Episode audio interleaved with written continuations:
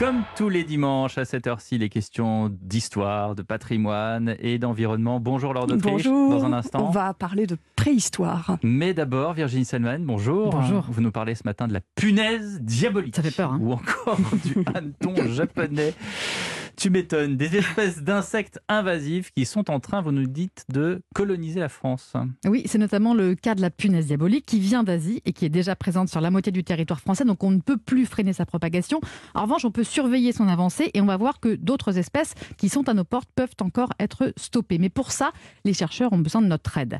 Le Muséum d'histoire naturelle et l'INRAE ont lancé des sortes d'avis de recherche euh, sur quatre espèces d'insectes. La punaise diabolique, donc c'est une sorte de grosse punaise gris-marron Mhm. qui mesure environ 1 cm de long.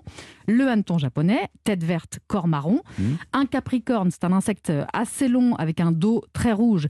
Et puis une sorte de cigale qui a des ailes marron, en- entre la cigale et le papillon, Ouais. qui a des ailes marron, noires et rouges flam- flamboyants qu'on appelle un fulgore tacheté. Alors ça peut paraître des bestioles bizarroïdes dit comme ça, mais si vous en croisez dans votre jardin, vous devriez les remarquer parce que ce sont des bêtes venues d'ailleurs avec des couleurs inhabituelles, donc normalement elles ne passent pas inaperçues. Mais si on en voit, on fait quoi? Eh bien, on peut les signaler. Il faut d'ailleurs les signaler, si possible, avec son téléphone.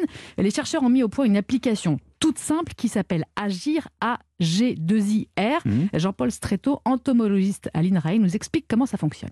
On prend une photo de l'insecte, le téléphone va y mettre le point GPS de l'observation, la date, le nom de l'observateur, et la photo nous arrive et nous, euh, on valide ou pas euh, la donnée suivant que c'est une punaise diabolique ou pas.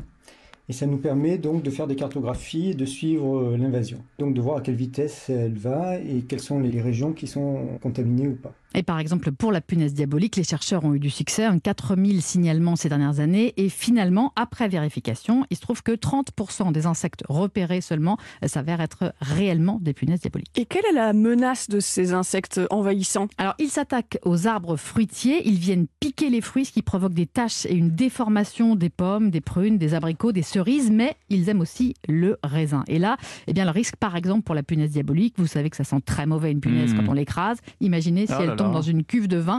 Ça peut ruiner le goût d'un fût de vin.